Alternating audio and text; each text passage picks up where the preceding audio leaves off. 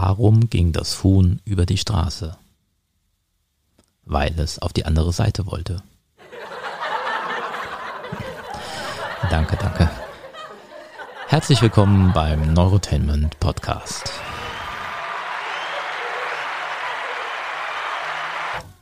Naja. Hallo meine lieben Zeitreisenden und herzlich willkommen zum Neurotainment Podcast.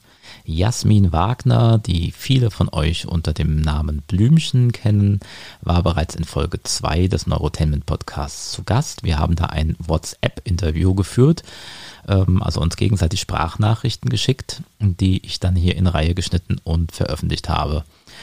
Das äh, Gespräch damals ist relativ schnell abgebrochen, aber wir haben uns vorgenommen, da eine Fortsetzung zu machen und die kommt jetzt. Jasmin Wagner und ich, wir unterhalten uns über das Filmemachen. Es geht auch um einige Begegnungen mit Leuten wie David Hasselhoff, Sylvester Stallone. Übrigens nehme ich äh, das jetzt gerade in meinem neuen Podcast-Studio auf. Ich hoffe, man hört das, dass das jetzt besser klingt. Das ist also Premiere. Ähm, nachher, wenn die WhatsApp-Nachrichten losgehen, dann klingen die halt so, wie WhatsApp-Nachrichten klingen. Aber ähm, ich hoffe, ihr merkt, wie viel Mühe ich mir gebe, dass dieser Podcast auch in Zukunft besser klingt. An dieser kleinen Sprachaufnahme gerade. Also, los geht's mit Jasmin Wagner im WhatsApp-Interview. Eins, zwei, drei. Ach ja, und ähm, solltest du in der letzten Folge gehört haben, wie ich in der Erdspalte saß und etwas davon erzählt habe, dass als nächstes ein Interview mit der Ashoka Stiftung geplant ist, ja, das kommt, allerdings nicht jetzt, sondern sehr viel später. Also am besten dranbleiben, diesen Podcast abonnieren, eine schöne Bewertung bei iTunes oder Apple Podcasts hinterlassen. Und dann kommt auch das Interview mit der Geschäftsführerin der Ashoka Stiftung demnächst zu dir in deine Ohren. Und solltest du gar keine Ahnung haben, wovon ich jetzt hier rede mit Erdspalte und letzte Folge und überhaupt alles, dann fang doch einfach am besten nochmal bei Folge 1 an. In Reihenfolge lohnt sich. 1, 2, 3.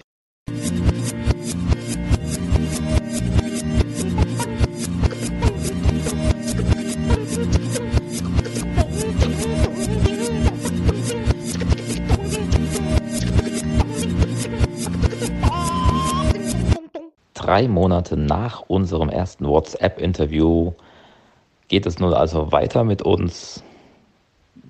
Ach, das war irgendwie scheiße. Ne? Nee, das war schlecht. Wie wollte ich anfangen? Ich habe schon wieder vergessen. Ich muss unbedingt einen Kaffee trinken. Ich sollte mir angewöhnen, Kaffee zu trinken, bevor ich WhatsApp-Interviews führe.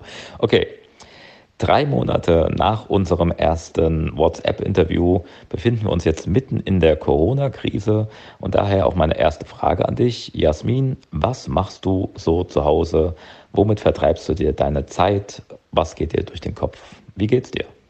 Lieber Andreas, bitte lass den Anfang genau so. Ähm, ist doch voll schön, wenn es einfach fließt. Ich werde hier auch keine ähm, Unterbrechungen, Pausen oder nochmal Anfangversuche starten.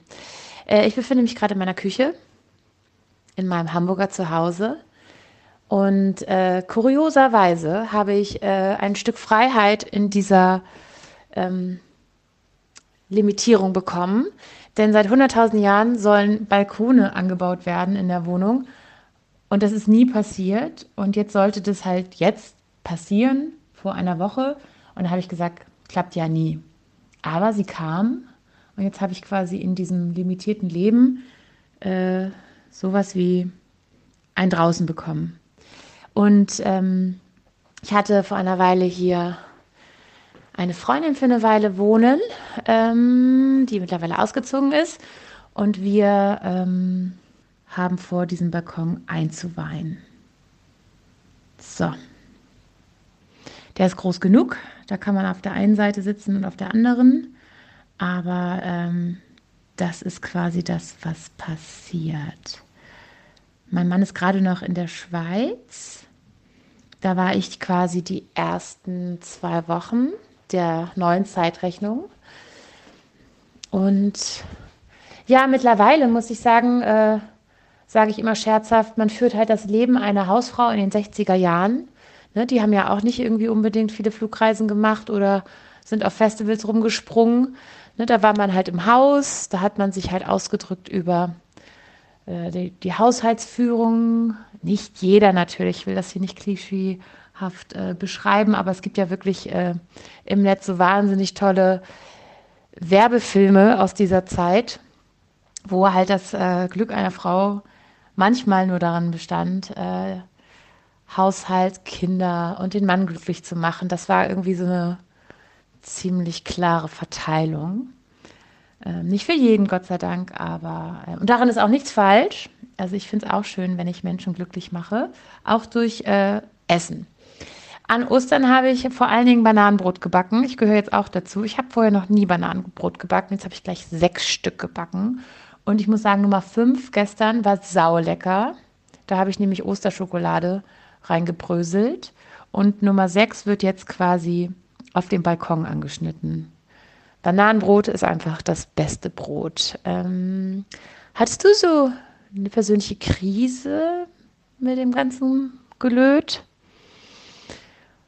Und äh, ja, ich hoffe, dass wir tatsächlich eine längere Folge diesmal hinbekommen. Bei unserem letzten äh, WhatsApp-Interview war es ja tatsächlich so, dass äh, das um Weihnachten herum war. Also, da war ich furchtbar gestresst. Also beruflich so viel los. Ich habe tausend Dinge auf einmal gemacht ähm, und alles vorbereiten und hin und her und diese ganzen Reisen, die damit verbunden waren. Also ich bin jetzt tatsächlich an so einem ganz chilligen State of Mind angelangt, weil man muss ja jetzt nichts mehr erwarten. Man wartet halt. Wie geht's dir? Also mir geht es gut. Corona hat mich noch nicht zu Fall gebracht. Ähm, genau, es gibt natürlich für uns alle wahrscheinlich irgendwelche Einschränkungen, die wir gerade so im Leben haben. Das betrifft mich natürlich auch. Ähm, aber es könnte schlimmer sein. Ich bin gesund. Und das ist, glaube ich, jetzt erstmal soweit die Hauptsache. Was, was mich noch interessieren würde, weil ich ja immer auf der Suche nach einem Mehrwert für meine Zuhörer hier bin, ähm, wenn du sagst, du machst gerade Bananenkuchen, ob du da ein spezielles Rezept hast und vielleicht wärst du ja bereit, ähm, mir und uns das zur Verfügung zu stellen, ähm, dann kann ich das in die Show Notes reinschreiben ähm, dass man einfach vielleicht Jasmins Bananenkuchenrezept nachbacken kann, wenn man das jetzt möchte. In dieser Zeit hat man zumindest ja, Zeit dafür. Was mich interessieren würde, ist, äh, inwiefern, inwiefern die Corona-Krise dein Blümchen-Comeback beeinflusst. Wie, wie steht es um deine Tourneeplanung, Album? Passiert da was? Oder liegt das jetzt erstmal einfach alles brach und ihr schaut, was so kommt? Inzwischen wurde auch das äh, letzte Festival, das, äh, auf das ich gesetzt habe, abgesagt. Also die Sachen, die ich dann privat besucht hätte, um selbst mal so ein bisschen rumzupflücken. Und wir wissen ja inzwischen auch, dass wir bis Ende August keine großen äh, Veranstaltungen erwarten werden besuchen werden und gestalten werden. Und das ist natürlich dann jetzt auch für mich ganz klar, dass äh, Ja, das Urteil, dass es eben keine Konzerte gibt und das ist äh, super traurig. Es ähm, kommt nicht ganz überraschend, aber ich wurde natürlich auch, äh, wie so viele, komplett ausgebremst. Also als es losging, war ich gerade in der Vorbereitung für meine neue Tournee. Ich hatte mir ganz viel überlegt und ganz viel Neues ausgebuddelt aus dem Blümchen-Universum. Denn man muss sich das so vorstellen, ich habe ja auch meine Alben komplett ewig nicht gehört und das habe ich jetzt mal gemacht und dann war ich auch wirklich überrascht, hier so kleine Blümchenschätze zu finden und dachte, ach, den Song habe ich auch gemacht, krass. Und genau, dann habe ich äh, mit meinem Kreativteam mich zusammengesetzt und wir haben einfach eine neue Bühnenshow entworfen, Willkommen in meinem Garten und ja, also wann man die dann zeigen wird, kann, darf, das ist einfach nicht klar und das fühlt sich natürlich auch für mich nicht gut an. Aber so weit, so gut. Ähm, ich habe mich eingerichtet in diesen neuen Lebensrhythmus und denke nicht die ganze Zeit an das, was jetzt nicht passiert, weil sonst wird man traurig. Ich äh, freue mich auf das, was noch passieren kann. Und zwar fahre ich jetzt zum Beispiel nach Berlin. Keine Sorge, ich habe ähm, Kopfhörer auf und bin nicht am Telefon halten und arbeite da quasi an neuen Songs, am neuen Album. So viel kann ich darüber noch nicht sagen, außer dass ich halt Songs schreibe und dass wir gerade dabei sind, den Sound zu finden. Und das macht große Freude. Und ich versuche mich einfach da motiviert zu halten. Das ist cool. Trotzdem ist es sehr traurig, dass ich jetzt nicht meine Konzerte geben kann und nicht mit den Leuten zusammen bin, die ich gern habe. Und ähm, ja, diese Konzerte bedeuten mir halt auch viel, weil es so viel Spaß macht, äh, eben diesen ja, Teil meiner Jugend mit den Leuten nochmal aufleben zu lassen. Ich meine, wir lassen da ja alle irgendwie unsere Jugend nochmal aufleben und gehen in diese 90er-Energie. Das ist ähm, was sehr, sehr Schönes, aber es kommt wieder. So, Andreas, kannst du eigentlich backen? Und wenn ja, was kriegst du gebacken? Ja, also für Bananenbrot bin ich natürlich immer zu haben. Also vor allem, wenn du mir jetzt Bananenbrot machen würdest, würde ich natürlich nicht Nein sagen. Ähm, ich selbst bin allerdings jetzt irgendwie nicht so derjenige, der sich jetzt überlegt, so heute backe ich. Also auch in, in Zeiten von Corona nicht. Ähm, tatsächlich habe ich auch irgendwie genauso viel zu tun wie sonst. Ähm, vielleicht sogar mehr, weil es einfach noch mal ein paar neue Aufträge gerade gibt. Äh, die Leute wollen ja trotzdem in irgendeiner Form unterhalten werden. Ich mache ja meinen Podcast auch gerade ähm, verstärkt weiter. Irgendwie, also für mich ändert sich jetzt zumindest arbeitstechnisch da nicht so viel. Ähm, das ist wahrscheinlich bei dir halt einfach komplett was anderes weil ähm, als Blümchen muss man natürlich auch auf der Bühne stehen. Und ähm, interessant finde ich übrigens, ähm, da haben wir, glaube ich, noch nie drüber geredet, wann ich eigentlich das erste Mal äh, dich in irgendeiner Form auch so als, als Blümchen wahrgenommen habe. Also ich habe das natürlich mitbekommen damals, als, äh, ja, als ich ja selbst auch noch nicht ganz so alt war, als das gerade so die Blümchenphase war. Ähm, dann haben wir uns ja aber kennengelernt aus ganz anderen Gründen, äh, weil du ja Moderatorin von Dein Song warst. Und ich erinnere mich noch, dass wir mal irgendwann bei einem äh, Dreh in Marokko auf dem Flughafen festsaßen. Ähm, da, ich weiß gar nicht mehr genau, wann das war, auf der, ob das auf dem Hin- oder Rückflug war. Irgendwie saßen wir da für ein paar Stunden und mussten irgendwie warten.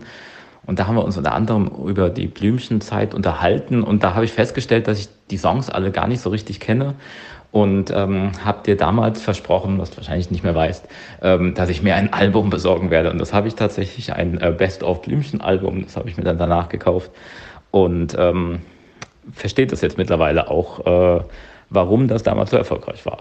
Seitdem verfolge ich das natürlich auch, also allein einfach, weil ich dich jetzt kenne, ist das natürlich äh, nochmal sehr interessant und ich habe ja auch festgestellt, was du alles so in letzter Zeit getan hast. Äh, Gerade das letzte Jahr ging ja wieder richtig ab. Ähm, besonders spannend finde ich ja, dass du David Hasselhoff begegnet bist. Äh, nicht nur begegnet, also ihr wart ja wohl auf Konzert zusammen und ihr habt auch einen Song zusammen aufgenommen. Und als alter Knight Rider-Fan, mit dem bin ich natürlich groß geworden, ähm, wie ist David Hasselhoff? Und war die Begegnung mit David Hasselhoff einfach nur ein, naja, noch jemand, den ich jetzt kennenlerne und mit dem ich jetzt einen Song mache? Oder war das schon auch für dich so ein, oh Mist, das ist er, der Knight Rider? Oder hattest du dieses Gefühl gar nicht? Heute backe ich, morgen braue ich, übermorgen hole ich der Königin ihr Kind. Also ich bin jetzt schon wieder vier Bananenbrote weiter. Zwei habe ich mit meiner Freundin Fernanda Brandau per, äh, per Insta live gebacken. Ich habe erklärt, was sie machen muss. Also habe ich sie nur indirekt gebacken und zwei habe ich dann auch schon wieder nachgelegt. Inzwischen geht es so weit, dass alle mir irgendwie irgendwelche Zutaten zurufen können. Also ich bin sogar schon bei Jelly Beans, die ich mit reinbacke, irgendwie angekommen. Aber auch dir würde ich quasi deine Wunschzutaten da reinhämmern. Vegane natürlich, klaro. David Hasselhoff war auch für mich eine kuriose Begegnung, weil der absolut mein Kindheitsidol war, der Held meiner Kindheit. Ich habe ähm, die Serie geguckt und fand ihn einfach so schön und stark und der hat mir so Sicherheit gegeben. Da habe ich zuerst, als ich, weil ich so ein kleines Mädchen war, mir eigentlich gewünscht, dass der mein Vater wäre. Ich hoffe, mein Vater, der total super ist, hört diesen Podcast nie. Und dann habe ich ihn das erste Mal getroffen bei der Bravo Super Show. Bravo wurde 40 und da war ich so und habe ihm irgendwie sowas vorgestammelt da war irgendwie freundlich, aber ist das, äh, das hat ihn auch nicht weiter interessiert. Ich glaube, er fand mich einfach nur irgendwie niedlich, wie ich da vor ihm äh, stehe, stammle und ihm mitteilen möchte, dass ich ihn halt voll cool fand. Ähm, und ich kann sogar jetzt verstehen, warum er das vielleicht so halb gut fand, weil ich treffe jetzt auch ganz viele Leute, die sagen, früher fand ich dich gut, früher war ich verliebt in dich, früher fand ich dich so hübsch. Aber das darf man dann auch nicht zu persönlich nehmen. Ich äh, äh, freue mich dann trotzdem darüber. Aber ihm jetzt äh, letztes Jahr begegnet zu sein und innerhalb von zwei Sekunden beschloss er, wir machen einen Song zusammen. Und dann dachte ich, ja klar, David Hasselhoff. Ich habe mein Foto gemacht, war glücklich. Und dann hat er sich über Instagram bei mir gemeldet, der David Hasselhoff, und ich konnte es gar nicht glauben. Und David Hasselhoff ist super cool. Also ich meine, der hat einfach so viel erlebt in seinem Leben schon und er ist einfach so der ähm, wirklich weltgewandte, schlaue, spirituelle Hollywood-Held, den man irgendwie ähm, auch erwartet. Äh, noch viel liebevoller, noch viel wärmer. Ähm, ist in seinem Künstlerleben ja auch krass durch Höhen und Tiefen gegangen und hat halt zum Beispiel auch erzählt, dass diese Phase, wo er eben dieses blöde Burger-Video äh, produziert hat, also er wurde ja leider dabei gefilmt, wie er so einen ganz finsteren Moment hatte, da sagt er halt auch, naja, ich war halt wahnsinnig unglücklich in meinem Leben und ich habe das irgendwie äh, nicht anders kompensieren können als mit zu viel Alkohol. Und da spricht er eben so drüber, dass man denkt, ja klar, wir hatten alle schon mal eine schlechte Zeit und auch von mir könnte es Videos geben, wo ich äh, mir wünschen würde, dass es sie nicht gäbe. Gott sei Dank gibt es die nicht. Also David Hasselhoff ist äh, in der Tat eine coole Socke, aber du auch. Und ich finde es nett, dass du Blümchenlieder hörst. Also vielleicht äh, bist du ja bald auch ein Blümchianer. Dann schicke ich dir ein T-Shirt. Das ist nämlich eine Bewegung. ähm, und das ist sehr zauberhaft. Und ich muss auch sagen, wenn ich die ganzen Lieder jetzt höre, ich glaube, ich wäre auch Fan von Blümchen, ohne mich äh, jetzt über den Klee loben zu wollen. Aber ich mag einfach auch die Lieder total gerne und bin gespannt, was wir jetzt äh, musikalisch eben an den Start bringen, wenn wir uns, uns Mühe geben, neue Musik für mich zu empfinden, zu erfinden und auch zu empfinden, weil Schreiben hat viel mit Empfinden zu tun. So, ich äh, bin halt die ganze Zeit jetzt am Spazieren. Du hörst wahrscheinlich auch Autogeräusche. Ähm, in Berlin ist die Welt schon anders. Man sieht einfach, dass es anders ist, aber ja, irgendwie gewöhnt man sich an diesen ewigen Sonntag, der für dich weniger sonntäglich ist, weil du noch so viel zu tun hast. Ich kann tatsächlich nur Musik schreiben und ich könnte jetzt irre viele Interviews geben darüber, wie ich mich fühle, aber da habe ich meistens keine Lust zu. Ich fühle mich halt wie alle anderen auch. Nichts Besonderes. Gut, Tick, jetzt wieder du. Also du kannst mich definitiv zu deinen Blümchianern zählen. Also wenn nicht früher, dann zumindest jetzt. Das ist ja klar.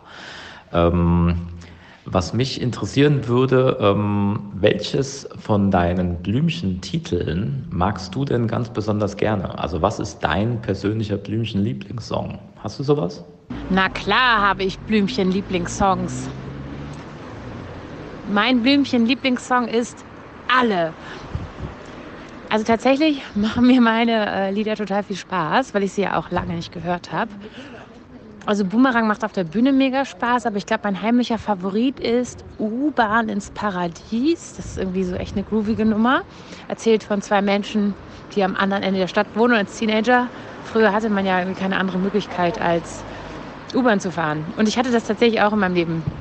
Also ich habe im Osten von Hamburg gewohnt, am Rand, und dann hatte ich einen Boyfriend, der hat auf der anderen Seite gewohnt.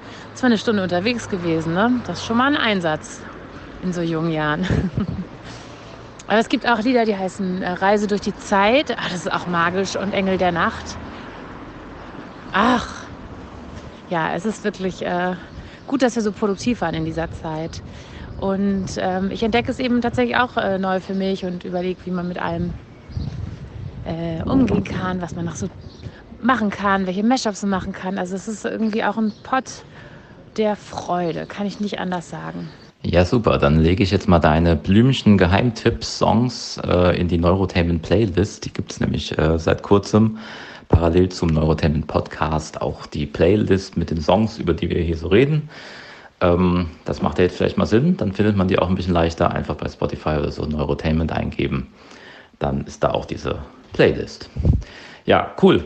Ähm, was man ja bei deinen Songs auf jeden Fall äh, sagen muss, ähm, bei deiner Musik als Blümchen ähm, auf jeden Fall, aber auch so ein bisschen, wenn man dich als, als Mensch kennt, dass gute Laune irgendwie so ein, ein, ich würde mal sagen, ein roter Faden durch dein Schaffen ist. Ähm, siehst du das tatsächlich auch so ähm, für dich als so deine Mission, dass du sagst, ja, du willst positive Energie spenden oder ähm, ist es quasi nur durch Zufall so passiert, dass das so wirkt? Du bist so lustig. Du meinst, dass ich äh, aus Versehen nur gute Laune andauernd habe? Das stimmt natürlich nicht. Aber ich habe oft gute Laune. Und ich glaube, dass das tatsächlich auch etwas ist, was man trainiert. Und vielleicht begann es eben auch mit der Musik. Wir haben jetzt gerade zum Beispiel warme Brötchen geholt. Ich bin ähm, bei dem Regisseur zu Gast meines letzten Films, natürlich super Distancing, Michael David Pate, Kartoffelsalat 3. Guckt euch Heilstätten von ihm ab. Ab, ab, an, an, ab, an, an. Ähm, und sie haben gerade äh, einen Spaziergang am Deich gemacht, ähm, natürlich super maskiert und voll distanced. Und wir haben warme Brötchen geholt und ich hatte so viel Freude daran, dass diese warmen Brötchen auf meinem Schoß liegen, während wir zurückgefahren sind. Stellt euch das vor, warme Brötchen in meinem Schoß. ähm, also ich habe oft genug schlechte Laune und ich sehe auch, ähm, habe auch, gehe natürlich auch durch den ganzen Tanz mit ähm, Selbstzweifeln und Zukunftsängsten. Aber ich mache das vielleicht dann einfach nicht den ganzen Tag, sondern nur einen halben. Ja, yes, finde ich gut, dass du eine Playlist hast. Ähm, äh, Michael David Pate und ich haben auch gerade über dieses Filmjahr geredet oder was es eben nicht ist oder all diese Sachen, die man verpasst. Keine Dreharbeiten, Dreharbeiten nur unter krassen Auflegen, Auflagen und auch für unseren Zeitreisefilm. Ähm, ja, auch viele Dinge, die dieses Jahr hätten passieren sollen, die jetzt nicht passieren. Und ich ich bin so traurig, dass ich nicht äh, mit dir auf der Gamescom bin und ähm, in meinem Superheldenkostüm Autogramme schreiben darf. Denn warum bin ich hier im Hause Pate? Weil ich hier das Marvel-Universum mal komplett gezeigt bekomme. Also von Anfang bis Ende. Ähm, Wahnsinn. Ich wusste ja gar nicht, was mir da entgangen ist. Also ich kannte mal hier einen Film und da einen Film. Liebe Guardians of the Galaxy, aber jetzt begann es mit Iron Man, Thor, Avengers. Also bald bin ich komplett also bin ich ein ernstzunehmender Mensch, ein kompletter ernstzunehmender Mensch. Ähm, was bereitet dir gerade Freude? Also Stichwort warme Brötchen. Ja, mit dem Marvel Cinematic Universe rennst du natürlich bei mir offene Türen ein. Da bin ich natürlich selbst auch großer Fan davon. Ähm, die Filme sind alle von gut bis außergewöhnlich gut äh, würde ich sagen. Und vor allem, wenn man ähm, das Ganze so als, als Gesamtwerk betrachtet, also wirklich eben so, wie du das jetzt wohl gerade tust, in chronologischer Reihenfolge sich nochmal ähm, antut, da entfaltet sich das ganze Ding halt nochmal ganz anders und dann ist es wirklich einfach nur eine ganz großartige Sache. Ich bin generell aber halt auch ein großer Fan von gelungenen Franchise-Unternehmen, wenn ähm, eine, eine Idee zu mehr wird als nur zu einem Film, wenn das Filme und Serien und alles zusammen sich ein ganzes Universum daraus entwickelt. Äh, das finde ich unglaublich faszinierend. Und da interessiert mich allein schon dieses Worldbuilding, was dabei passiert und äh, wie dieses Ideenuniversum entsteht, finde ich allein schon sehr spannend. Das gelingt sehr gut bei Marvel Cinematic Universe. Das ist auch ganz toll. Ähm, natürlich bei Star Trek. Das ist wahrscheinlich auch der Grund, warum ich davon ein ganz großer Fan bin. Und da gibt es auch noch so einige andere, ähm, wo ich das einfach sehr spannend finde, was ja, wie sich das so weiterentwickelt. Ähm, aber ja, Marvel Cinematic Universe, gute Sache, sollte man machen. Ich kann mir auch gar nicht vorstellen, äh, dass man das schlecht findet, wenn man das wirklich mal so von vorne sich anguckt. Ich glaube, dann kann da wirklich jeder Zuschauer da irgendwas dran finden. Wo wir gerade bei Superhelden und Missionen sind, das war ja das, was ich von dir ähm, eigentlich so ein bisschen äh, rauskitzeln wollte bei dir deine gute Laune, die du ja privat hast, ähm, die du mit Sicherheit nicht immer hast, aber die ich zumindest auch im, im beruflichen Umfeld bei dir immer wieder erlebt habe und die sich natürlich auch über durch dein Blümchenwerk äh, durchzieht. Siehst du das so ein bisschen als deine Mission? Das war das, was ich eigentlich gerne von dir wissen möchte. Ist gute Laune fabrizieren das, was quasi der gemeinsame Nenner zwischen Blümchen und Jasmin Wagner ist. Also zwischen allen Sachen, egal ob du jetzt in einer Fernsehsendung als Gast mit dabei bist oder ähm, ob du Theater spielst, in einem Film mitspielst oder ob du eben Musik machst, ist das das, was du sagen willst, das ist deine Aufgabe, das ist das, womit du dich identifizierst, was du denkst, was du tun solltest und was du auch vielleicht weiter ausbauen willst. Oder interpretiere ich da jetzt vielleicht auch einfach viel zu viel rein? Lieber Andreas, jetzt hast du mich ertappt. In Wahrheit bin ich eine Superheldin, die äh, wie ähnlich wie ein Glücksbärchi ein riesengroßes Smiley auf dem Bauch äh, hat und äh, Freude in die Welt bringen will. Es gab auch mal äh, tatsächlich Leute, die äh, hatten die These, dass ich ein Alien bin. Also gar kein Mensch, sondern ein Alien. Die haben natürlich auch recht. Also ich will dir nicht widersprechen, in keinster Weise. Und ich möchte gar keinen Theorien widersprechen. Sie amüsieren mich sehr und äh, vielleicht ist ja auch was Wahres dran. Vielleicht ist auch was Wahres dran. Also generell würde ich sagen, kann ich eine große Energie entwickeln, wenn ich mit Menschen zusammen bin, die mir gefallen, die ich mag, äh, die ähm, mit meiner Energie resonieren. Dann finde ich, kann ganz viel Kraft entstehen und ganz viel Freude. Ähm, ich bin sehr gerne mit Menschen zusammen, aber bin auf der anderen Seite auch manchmal ganz gern ohne Menschen, verbringe tatsächlich Tage ohne wirklich nennenswerten Kontakt und finde es auch mal toll, wenn ich äh, sehr intensive Tage hatte, auch mal wirklich ähm, in Konklave zu gehen mit mir und wenig zu reden, bis gar nicht zu reden. Ich glaube, dass ich diese stillen Zeiten auch brauche, um äh, wieder Energie zu sammeln. Ich verfeuere manchmal ganz schön viel Energie. Also das ist mir zum Beispiel bei den Blümchenkonzerten jetzt aufgefallen also ich gebe diese Konzerte voller Freude. Ich bin dann wirklich so wahnsinnig, wahnsinnig glücklich währenddessen und danach. Ähm, und versuche mich tatsächlich mit irgendwie so der ganzen Menge zu verbinden. Wenn da 20.000 Leute stehen, versuche ich mich irgendwie in meiner Vorstellung mit denen zu verbinden. Das äh, ist tatsächlich das, was ich versuche und irgendwie von meinem Gefühl her gelingt es meistens. also es führt dann aber dazu, dass wenn ich nach Hause komme, dass ich drei Tage eigentlich wirklich keine große Kraft mehr habe und das liegt dann wahrscheinlich daran, dass ich dann relativ viel geben kann.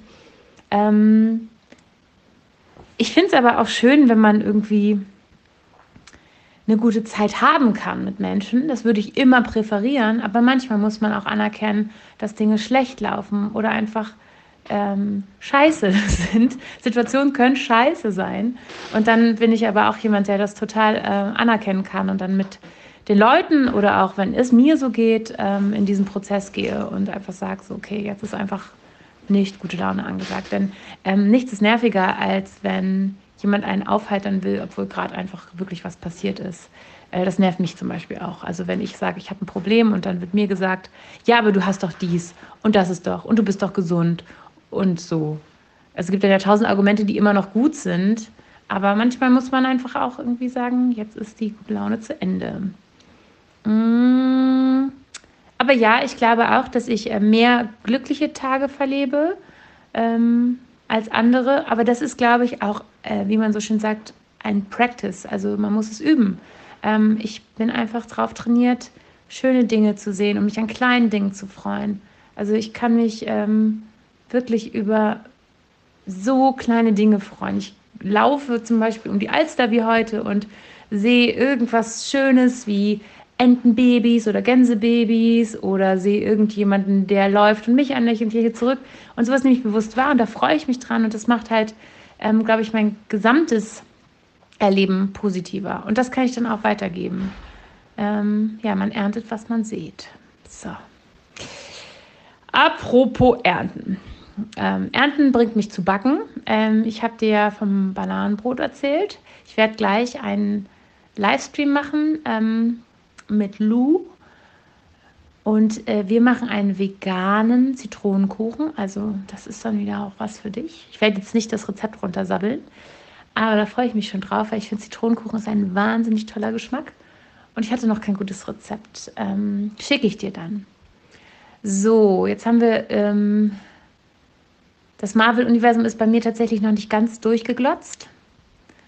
Da habe ich noch ein bisschen was. Ich habe jetzt einen kurzen Break gemacht, aber es macht natürlich mega Spaß. Das Problem ist nur, dass ich so viel Süßigkeiten dabei nasche. Und äh, in diesem Break jetzt habe ich angefangen, Saftfasten zu machen. Also ich habe eine Firma gefunden, die machen das Baby einfach. Die schicken dir einfach für eine Woche 52 Säfte. Und von 1 bis 6 jeden Tag äh, nuckelst du die Flaschen weg. Alle zwei Stunden eine. Ähm, ich bin heute bei Tag 4 ähm, Tag 3 war ein bisschen mies. Ich war gerade aber trotzdem laufen, obwohl die Energie natürlich nicht so äh, fließt wie sonst. Aber es hat auch funktioniert.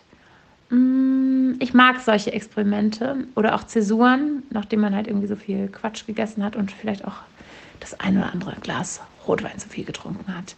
Und wenn du so begeistert bist von ähm, dem Marvel-Universum, wird es auch ein Andreas Z. Simon-Universum geben.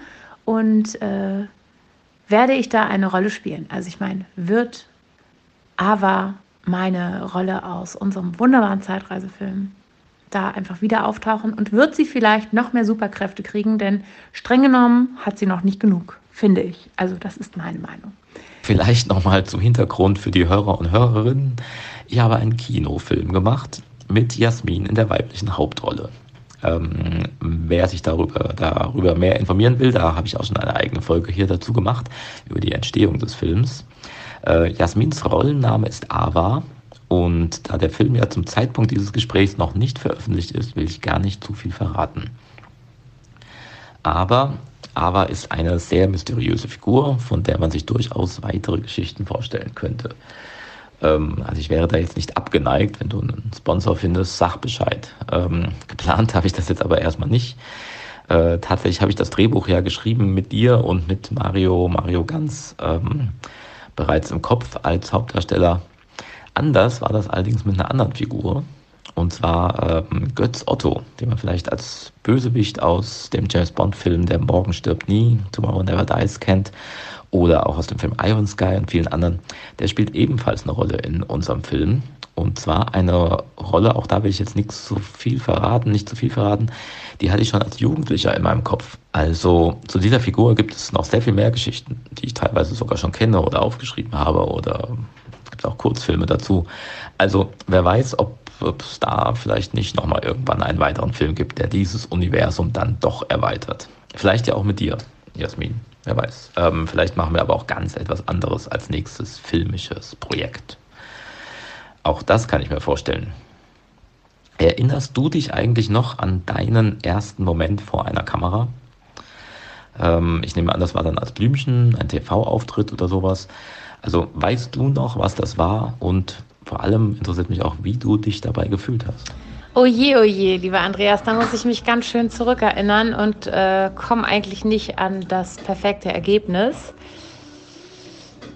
Doch, es äh, fing vor Blümchen an. Also ich habe auch, bevor äh, Blümchen anfing, ein, zwei Mal in Musikvideos mitgedanced.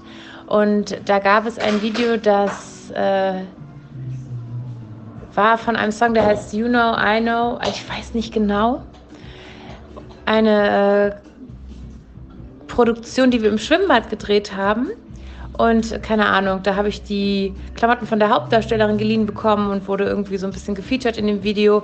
Und es gab so eine Schwimmszene und da hat man mein Gesicht einmal in groß gesehen in dem späteren Video. Und vor allen Dingen wurde ich das erste Mal professionell geschminkt und wurde das erste Mal quasi so verwandelt. Denn ich mag mein Gesicht natürlich auch ungeschminkt, äh, laufe auch äh, privat viel so rum, sehr zum Leid meiner Mutter, die beschwert sich dann immer, Sie sagt dann Jasmin, mach wenigstens ein bisschen Puder. Ich sage dann aber, nö, Haut muss atmen. Aber egal, also zurück äh, in die Vergangenheit. Da hat mich das erste Mal ein professioneller Visagist äh, geschminkt. Der wurde auch später mein Chef-Visagist. Und äh, diese Verwandlung, die hat mich selbst so fasziniert und mich dann auf dem Bildschirm zu sehen bei diesem Video, das war unfassbar unfassbar einprägsam. Und ähm, da habe ich gemerkt, man kann sich durch Make-up und Klamotte eben verwandeln. Und wenig später begann dann so die ganz große Verwandlung.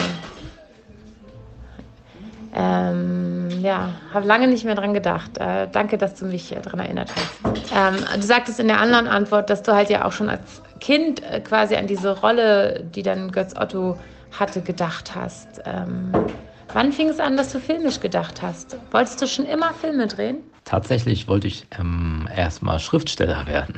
Und zwar noch bevor ich überhaupt schreiben konnte. Habe äh, meiner Oma Geschichten diktiert. Ähm, Film habe ich äh, erst so mit etwa sieben entdeckt, also erst. ähm, habe E.T. gesehen und äh, so begeistert gewesen, dass ich sofort angefangen habe, mit der Super 8 Kamera meine Eltern zu filmen. Und im Prinzip mache ich das ja so ähnlich noch bis heute. Ähm, wenn du sagst, du fandest es interessant, dich selbst so verwandelt in, in dem Musikvideo zu sehen, war das dann für dich auch die Initialzündung, die dich zu einer Performerin gemacht hat? Also als Blümchen auf der Bühne, aber auch in Musikvideos und TV-Auftritten. Ist das das, was dich kickt? Äh, also ich frage vor allem deswegen, weil für mich wäre das nämlich der absolute Horror. Ich bin lieber der im Hintergrund, der die verrückten Ideen hat, schicke aber lieber andere vor, zum Beispiel dich, wenn es um die Verkörperung dieser Ideen geht. Ähm, was reizt dich daran, so mit dir in der Öffentlichkeit zu arbeiten? Also ein ganz wichtiger Punkt ist bei der Arbeit in der Öffentlichkeit, dass man das nicht wegen der Öffentlichkeit macht. Also nichts von dem, was ich tat, war, weil die Öffentlichkeit eine Rolle gespielt hat. Aber die Öffentlichkeit wird mitgeliefert, wenn du das, was du tust, gut machst. Irgendwie gut machst, besonders machst, wenn du aus der Masse rausstichst. Und dann ist es die Aufgabe, halt damit umgehen zu lernen. Einige schaffen das nicht, dann ändern die ihr Leben und andere kommen damit klar wie ich. Deswegen kann ich in, ja, in dieser Welt äh, oder in dieser künstlerischen, sichtbaren Welt gut existieren, weil ich ähm, das eben gelernt habe, damit umzugehen. Die Öffentlichkeit ist quasi nützlich für die Dinge, die ich tue, aber nicht der Grund, warum ich das tue. Anders sieht es natürlich aus bei Leuten, die hauptsächlich Öffentlichkeit suchen. Ähm, das ist ja der Fall sicher bei Leuten, die bei Big Brother mitmachen oder bei diesen Dating-Shows.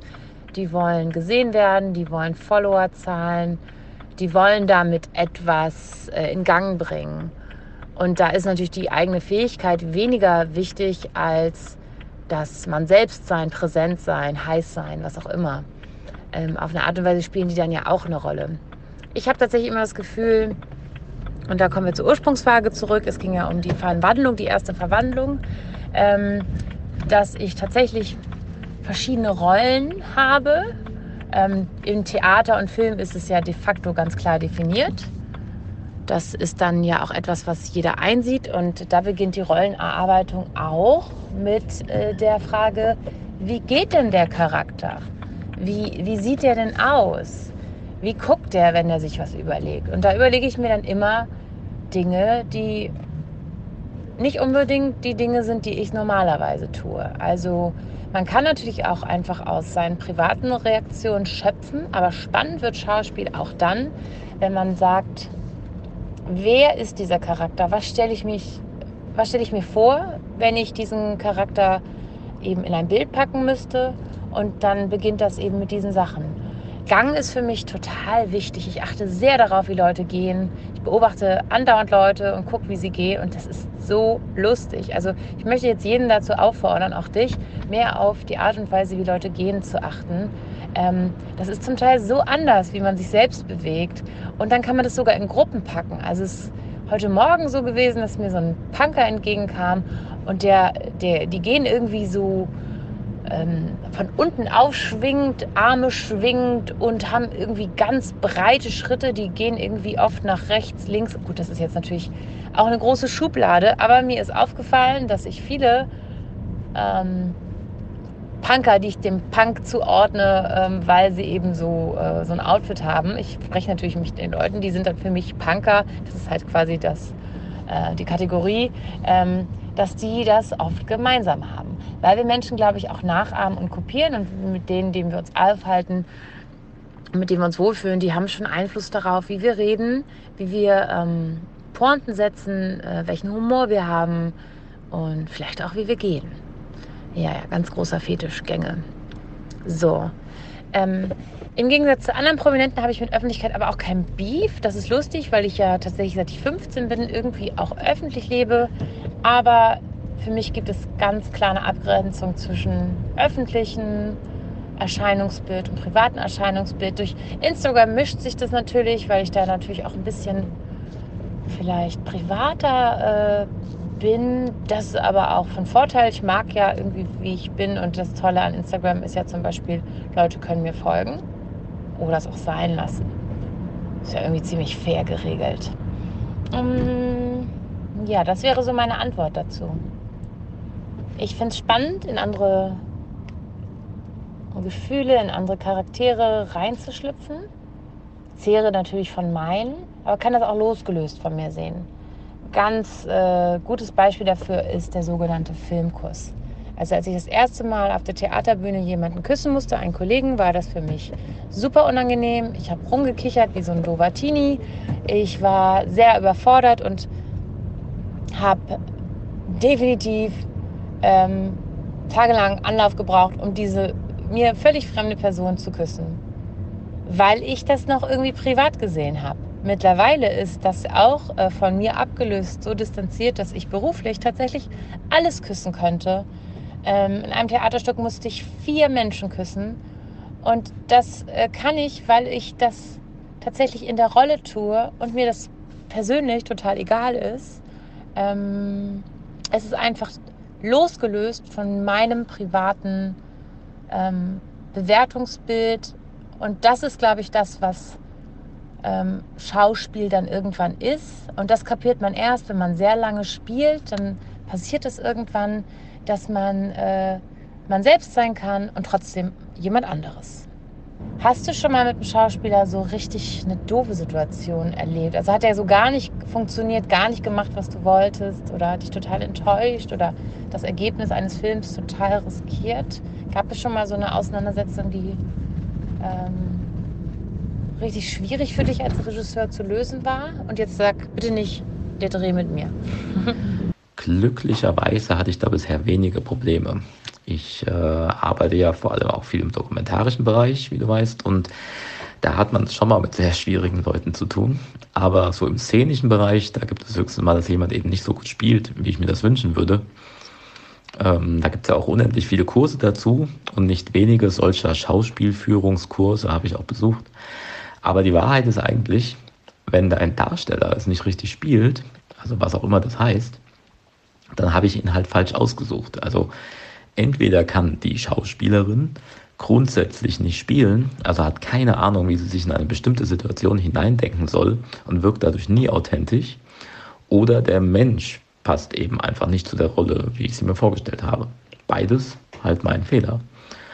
Also ich bin ja Regisseur, kein Schauspiellehrer. Ähm, das muss man halt auch erstmal lernen für sich. Äh, und viele gerade der großen Regisseure sehen das auch ganz genauso. Also ich mache mich da zumindest nicht mehr verrückt. Ähm, wie war das bei dir? Du standest als Blümchen natürlich viel im Rampenlicht, hast ja aber irgendwann Schritte in echtes Schauspiel gemacht, was ja auch schon mal was anderes ist, nehme ich an. Mich würden drei Dinge interessieren. Achtung, drei. Ähm, erstens, was war für dich dein erster Moment, in dem du das Gefühl hattest, jetzt Schauspielerin zu sein? Zweitens, was war ein besonders schlimmer oder unangenehmer Moment oder auch welche große Hürde hattest du vielleicht zu nehmen? Und drittens, was war ein Moment, auf den du vielleicht besonders stolz bist? Oh, erstens. Hä, was war erstens nochmal? Oh nein, jetzt muss ich mir das alles nochmal anhören. Hä? Von sich kann ich mir nichts merken. Warte. Ha! Man möchte nicht glauben, dass ich äh, teilweise sieben Stücke parallel gespielt habe. Das konnte ich mir alles merken. Aber jetzt habe ich mir erstens gemerkt. Hm. Fangen wir mal noch davor an. Also mit äh, der Popstar-Zeit fing ja auch eine Zeit an, in der ich die ersten Videos gedreht habe. Und das hat mir irre viel Spaß gemacht. Und da gab es dann schon so kleinere schauspielerische Aufgaben, spielerische Aufgaben. Versetz dich da mal rein, mach mal so. Du bist jetzt in der Greenbox und da sind überall irgendwelche Dinge, auf die du reagieren musst. Und das fand ich schon irre cool. Das hat mir total Spaß gemacht. Das hat mir gelegen. Und als es dann manchmal so darum, darum ging, auch so eine Auszeit zu haben, denn ich war ja nun mal ein Popstar in den 90ern und das war zum Teil sehr wild. Ich kam zum Teil halt echt nicht aus der Umkleide äh, bei HM raus, weil sich da halt Teenager vor verschanzt haben, was ich auch nachvollziehen kann, aber ich war ganz alleine und hatte Angst. Oder war ein bisschen überfordert. Angst hatte ich natürlich nicht wirklich. Wobei ich hatte schon ein bisschen Angst. Ich konnte damit nicht umgehen. Wie soll man auch, wenn man so jung ist? Ich wüsste jetzt auch nicht wirklich, wie ich damit umgehen sollte, wenn, äh, wenn es äh, jetzt nochmal so passiert. Also es passiert ja manchmal schon auch so, dass ich dann noch sehr beobachtet werde. Aber dann würde ich einfach wahrscheinlich das Gespräch suchen. Aber ich, ich schweife ab. So, dann kam ich ans Theater. Und das ist natürlich erstmal nicht selbstverständlich. Also aufregend für mich, unter echten Schauspielern zu sein. Und äh, natürlich möchte man und wünscht sich Akzeptanz, aber ich kann natürlich auch verstehen, dass das für Leute, die das seit 20 Jahren machen und irgendwie so nicht so quer eingestiegen sind, ähm, erstmal so ein kleines Dorn im Auge war. Ich bin aber tatsächlich immer in sehr faire, offene, coole Ensembles bekommen, gekommen, wo ich mich dann einfach schnell als Kollegin gefühlt habe. Ähm, trotzdem ist ja da so der innere Kritiker, der dann immer sagt, hoffentlich fliegt das nicht auf. Wobei ich ja auf einer Schauspielschule war, die war bloß eben sehr filmisch angelegt. Ähm, trotzdem ist dieser Beruf, hat viel damit zu tun, irgendwie zu seiner eigenen Wahrheit zu finden, würde ich sagen. Und irgendwie eine gewisse, durch Praxis und Erfahrungen und Wiederholungen und verschiedene Herausforderungen irgendwann tatsächlich, ja, ähm, das ist so eine, ähm, eine fast nicht zu erklärende, eine fast nicht zu erklärende äh, Transformation, die dich dann aber auch befreit von gut und falsch, von falsch und richtig und gut und schlecht. Das ist ja tatsächlich ähm, meine Kraft, meine spielerische Kraft, die eine Rolle dann entwickelt. Und da entwickelt man dann auf irgendeine magische Art und Weise ab irgendeiner gewissen Zeit, ähm, für die einen früher, für die anderen später, ähm, tatsächlich so eine Lässigkeit, dass man sagt, ich stelle mir für diese Rolle das vor und man verteidigt seine Rolle und man erarbeitet mit einem Regisseur, mit dem es dann eben gut läuft, ähm, ja, de, das, äh, den Charakter. Und ich glaube, als ich noch ein bisschen unselbstständiger war als äh, Schauspielerin in den ersten Stücken, war ich äh, sicherlich sehr von der Vision des Regisseurs abhängig und habe dann so ein bisschen was dazu getan. Später hatte ich eigentlich schon eine große Autonomie in der Erstellung eines Charakters und habe dann mit dem Regisseur zusammengearbeitet. Und manchmal musste ich mich unabhängig von dem Regisseur machen, weil er mir entweder nicht gegeben hat, was ich brauchte oder einfach ätzend war.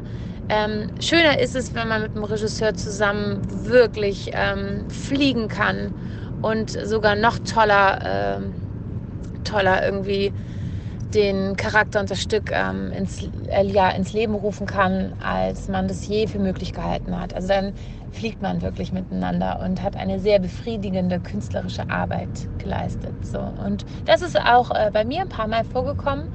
Ähm, ich glaube, die die absolute Bühnenreife habe ich, davon habe ich mich dann selbst überzeugt, dass ich da wirklich hingehöre und mich auch definitiv äh, mit diesem Berufstitel bezeichnen darf, als ich bei einem großen Theaterfestspiel mitgemacht habe und tatsächlich in wenigen Monaten fünf Stücke auf einmal parallel gelernt habe und auf die Bühne gebracht habe. Und eins davon war dann von Goethe. Und wenn man diese großen Klassiker spielt, Arthur Miller, Goethe etc., dann glaube ich, kann man sich auch äh, entspannt zurücklehnen und sagen, es ist alles Geschmackssache. Nicht jeder muss mich als Spielerin mögen. Genauso mag ich auch nicht alle Spieler. Es gibt ja tatsächlich Schauspieler, die findet man großartig und andere lehnt man ab. Es ist ja auch ein bisschen Geschmack ähm, dabei. Äh, das hat mich dann tatsächlich irgendwie so dann sehr entspannt sein lassen und auch mit Kritik anders umgehen lassen. Also Kritik gehört ja dazu. Mal, mal wird man über den Klee gelobt, manchmal halt irgendwie tatsächlich äh, wird kein gutes Haar an einem gelassen. Aber das sind alles Möglichkeiten. Für die eine Arbeit wird man halt gelobt, für die andere nicht. Und dann wird man tatsächlich gelassen und nimmt das zwar wahr und sagt natürlich nicht, dass auf gar keinen Fall, dass die, die loben, immer recht haben und dass die, die als zerfetzen recht haben, aber irgendwo in der Zwischen weiß man dann, wer man ist und ähm, kann auch einfach sagen, ich habe ähm, alles gegeben und die Rolle ist so geworden, wie ich es mir vorgestellt habe. Dann kann ich auch sehr zufrieden sein damit. Okay, ganz schön lange Antwort. Äh, das war erstens. Ich würde sagen, in zehn Jahren am Theater war es tatsächlich so, dass, dass sich das wahrscheinlich nach vier, fünf Jahren eingestellt hat. Zweitens, ähm, ja, es hat zwar ewig gedauert, aber so im achten, neunten Jahr meiner Theaterkarriere, doch kann man sagen. Doch, ich, ich habe so ein bisschen Schwierigkeiten damit, äh, selbstlobend äh, wahrzunehmen, was äh, mir alles Gutes passiert ist. Aber ja, es ist einfach herrlich äh, gewesen, dass ich als äh, Bühnenspielerin so wirklich äh, viele Erfahrungen sammeln durfte, Uraufführungen machen durfte, Hauptdarstellerin war und auch ähm, wunderbare ähm, Jobs als Nebendarstellerin hatte. Da hat man ja meistens am Theater, und das ist das Tolle am Theater, da ist immer so ein toller Ausgleich. Also wenn du nicht die Hauptrolle hast, dann hast du kleinere Rollen und zwar mehrere und dann hast du doch auch viel zu tun, weil du dich die ganze Zeit umziehen musst. Das ist wirklich herrlich. Manchmal hat man überhaupt keine Zeit dazu und dann macht das irgendwie so im fliegenden Wechsel ähm, in Sekundenschnelle irgendwie die Verwandlung. Ja. Äh, aber äh, es gibt ja tatsächlich immer die mehr von ganz schlimmen Kollegen und es gibt die mehr von ganz schlimmen Regisseuren und ich geriet dann auch an einen ganz schlimmen Regisseur. Also wirklich, das waren sechs Wochen. Die waren richtig elend. Also das war, ich kann das gar nicht in Worte fassen. Es war einfach nur ätzend und es war jeden Tag ätzend. Und wenn du jeden Tag in so eine Atmosphäre reinkommst, wo es einfach nicht schön ist, dann ja, dann macht das was auf Dauer mit einem. Also puh. Ich wollte dann stark sein, habe das äh, irgendwie geschafft, mich zu behaupten und irgendwie die Stirn zu bieten und da irgendwie durchzukommen und eine schöne Premiere zu spielen, aber es hat einen einfach wirklich wenig Freude gemacht. Ich glaube, ich liebe es tatsächlich so mit einem Team zusammenzuwachsen und ich gebe da auch viel für. Aber mit einigen Leuten scheint es nicht möglich zu sein und andere Leute schaffen wahrscheinlich auch nur Kreativität aus, ja, aus eben so Gerangel und aus Negativität. Also für mich ist das nichts so. Und das war dann auch der Punkt, wo ich äh, auch überlegt habe, äh, ist meine Zukunft da eigentlich, soll die da sein, soll die da liegen? Und dann habe ich so das Gefühl bekommen, nach den ganzen anderen Verabredungen, nach zehn Jahren, ich habe hier so viel gelernt, ich habe hier so viel gemacht. Ähm, ich könnte mir auch wieder was anderes vorstellen. Und dann wusste ich erstmal nicht was. Ich habe mir dann vielleicht überlegt, ein bisschen besser bezahlt wäre schön, ein bisschen mehr Freizeit, ein bisschen mehr Spaß wäre schön, denn so viel Freude die Theaterarbeit auch macht, sie hat halt tatsächlich auch ähm, Schattenseiten. Äh, ja, und dann kam äh, das Angebot, als Blümchen wieder auf die Bühne zu stehen. Das, halt, das hielt ich für unmöglich. Aber durch die Theaterjahre habe ich dann eben es geschafft, irgendwie so eine Bühnenhaltung aufzubauen und mir zu überlegen, wenn Blümchen im Heute ein Charakter wäre, den ich aufbauen kann, was bräuchte die, wie sehe das aus, wie müsste die sein. Und deswegen war es wieder möglich, glaube ich, äh, den Boomerang zu werfen. Ja, das würde ich so beschreiben. Also es gehört dazu, dass man manchmal auch irgendwie durch eine Prüfung muss. War eigentlich auch sehr lehrreich. Nö, war im Nachhinein gut, war nur in dem Moment ätzend. Es ist, äh, wie schon erwähnt, gar nicht so sehr einfach für mich stolz zu sein. Vielleicht ist es auch ein bisschen Antrieb. Vielleicht geht es deswegen auch immer weiter.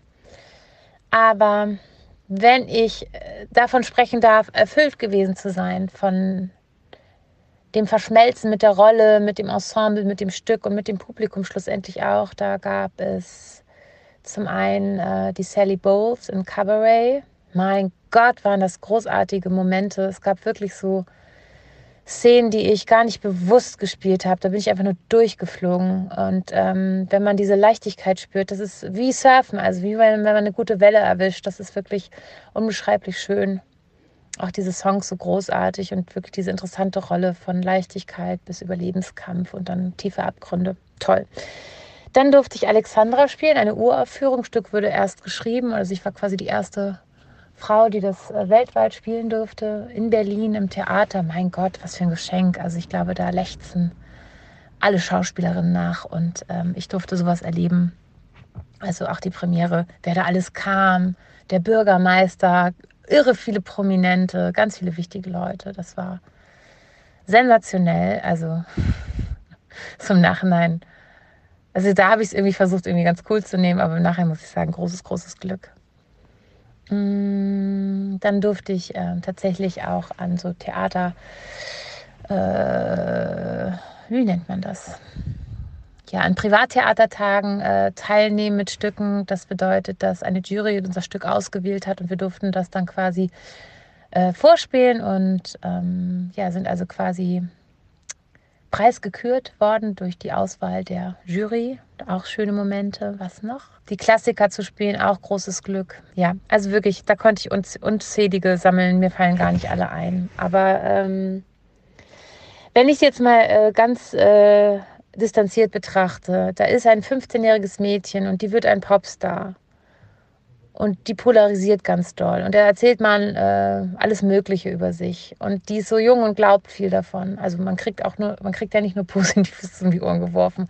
Und wenn man so jung ist, zieht man sich die negativen Sachen ganz schön rein. Und dass die dann ans äh, Theater kommt und wirklich so viel Rollen im ganzen Land äh, irgendwie spielen darf, an tollen Theatern. Hm, das ist schon das ist schon kurios. Also in dem Moment habe ich es einfach gemacht und wollte mein Bestes geben, aber wenn ich es jetzt mit Abstand betrachte, ist das doch ganz schön kurios. ähm, vielleicht erlaube ich mir dann auch mal darauf stolz zu sein. du hast jetzt viel über Theater äh, geredet. Ähm, wenn man sich so deine Vita anguckt, gibt es da einfach ein Ding, da muss ich wenigstens mal einmal einhaken. Äh, du hast in einem Film äh, mit Sylvester Stallone mitgespielt. Ich glaube, mit Till Schweiger auch oder sowas spielt er mit. Ähm, da muss ich jetzt einfach mal so als äh, Fanboy von Herrn Stallone ähm, fragen, wie war das? Was hast du da erlebt? Wie kamst du dazu? Ja, das war mega cool. Also vor allen Dingen, wie ich Sylvester Stallone kennengelernt habe. Also ich habe damals, äh, das klingt jetzt irgendwie wilder, als es ähm, vielleicht war. Naja, vielleicht war es auch wild. Also ich fand es ziemlich cool. Ich habe damals in ein Rennteam äh, investiert und da hat Sylvester Stallone eben in dieser Rennszene äh, angefangen, seinen Film zu drehen, Driven. Und äh, das fanden wir natürlich alle ganz schön spannend. Und dann haben wir da auch irgendwie geguckt, wo wir die mal erwischen, wo wir mal Hallo sagen können. Und dann hatte meine Managerin irgendwie mit dem Manager von Sylvester Stallone irgendwie was zu tun gehabt und erzählt, meine Künstlerin ist auch hier und die kann auch spielen und dies und das und die war gerade in New York auf der Schauspielschule und und und und und. Und dann hat er gesagt, ja,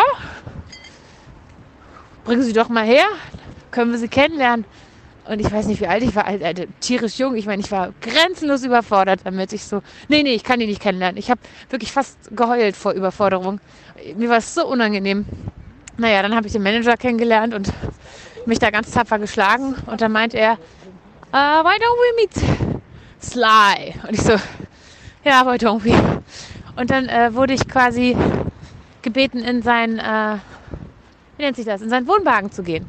Also ich alleine zu Sylvester Stallone in den Wohnwagen. Ich war nur so, Gott, steh mir bei, Hilfe, Hilfe. Ja, und ähm, dann war ich da drinne äh, und einfach auch wirklich große Augen, äh, äh, Schnappatmung, weil ich meine, das ist einfach so ein Filmgott und man ist dann auf einmal vor ihm und der war dann so ganz süß und ganz ruhig und ich glaube, er konnte sich komplett da rein versetzen, was ich da gerade offensichtlich äh, gefühlsmäßig erlebe.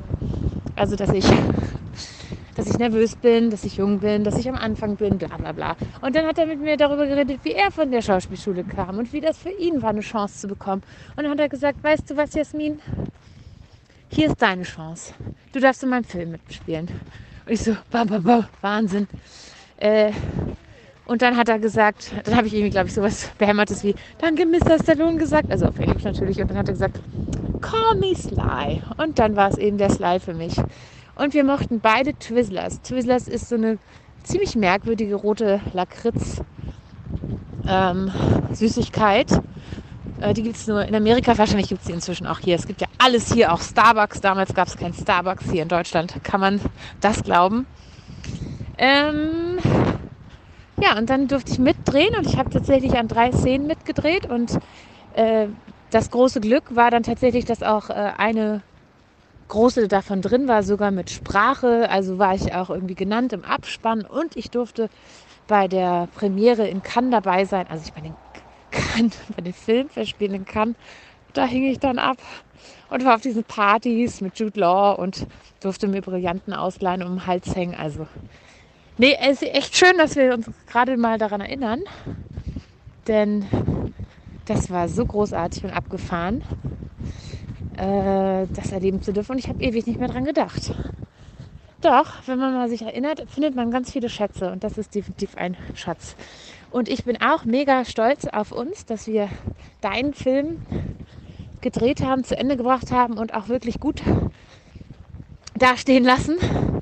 Ähm, ich finde es wirklich äh, eine ganz große, ja, eine ganz große Hingabe, die da zu spüren war. Und ich finde es von allen eine, ja, wirklich wundervolle Arbeit, einfach nicht äh, den Glauben zu verlieren. Besonders du, der das ja alles geschaffen und erdacht hat, dass du immer am Ball bliebst, ruhig und fair, ähm, auch souverän, einfach ganz davon überzeugt, äh, die Fahne immer hochgehalten. Also du warst einfach ein guter Captain für diese lange Filmreise. Und ich kann mir vorstellen, wenn du mehr, mehr, mehr Filme machst, wir werden immer an diesen Film denken.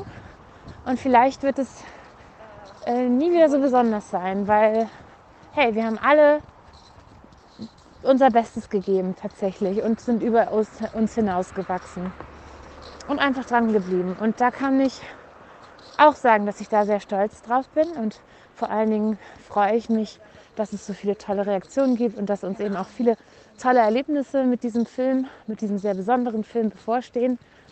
Und ich glaube, gerade für Filmemacher wie dich sind die ersten definitiv die schwersten, oder?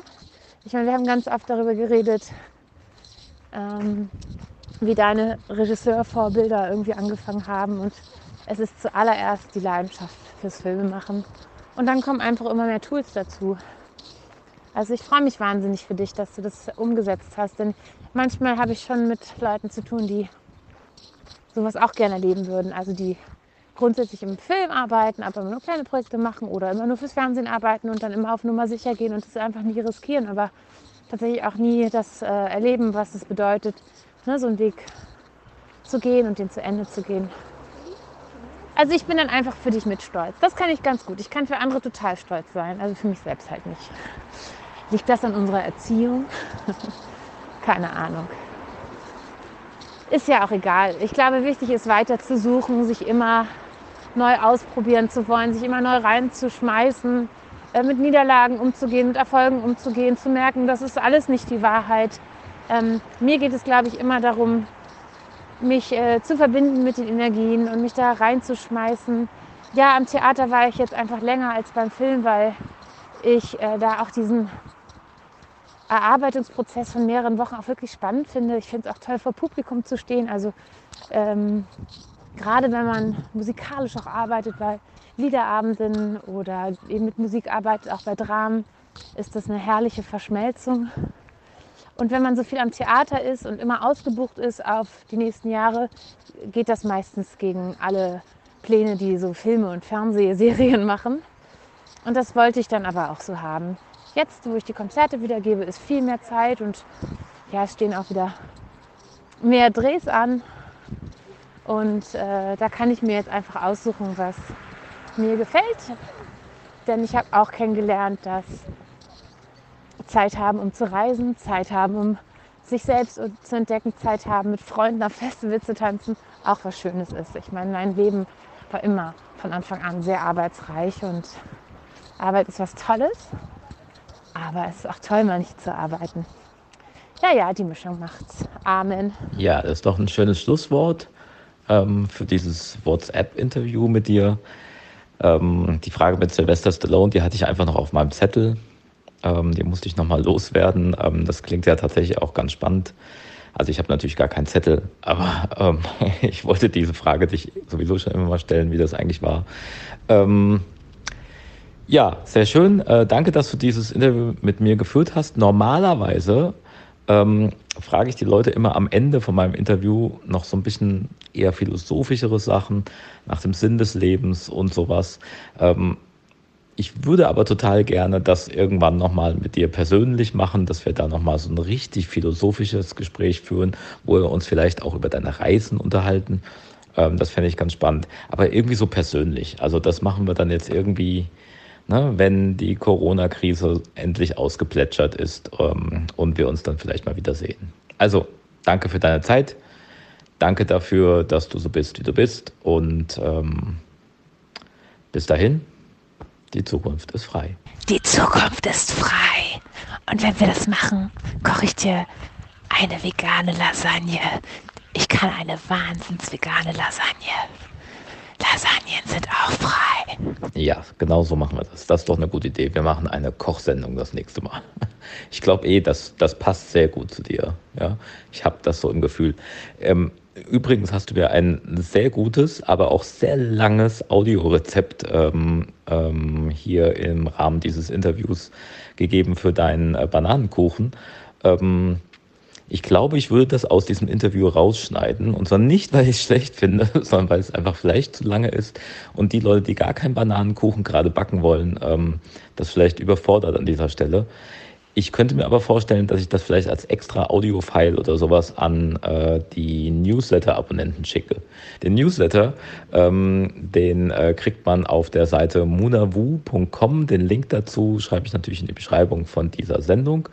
Ähm, und äh, dann gibt es das so als Special. So, Jasmin erklärt, wie mache ich einen Bananenkuchen. Nächstes Mal beim Neurotainment Podcast wird es übrigens eine Live-Sendung. Auch dir, Jasmin, sage ich ähm, genau nochmal Bescheid, wann diese Live-Sendung ist. Vielleicht hast du ja Lust, dich da reinzuschalten. Wahrscheinlich kannst du eh nicht. Also an alle die Fans da draußen, äh, Jasmin wird eh keine Zeit haben.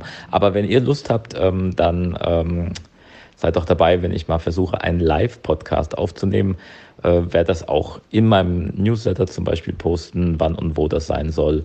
Und natürlich auch äh, bei Facebook und sowas alles. Genau, da gibt es nämlich auch den Neurotainment Podcast als Facebook-Seite. Okay, so, jetzt aber wirklich vielen Dank, das war's und tschüss, over und out. Dieser Podcast wurde dir präsentiert von Munavu, deinem Online-Kunsthandel. munavu.com mit V und 4O.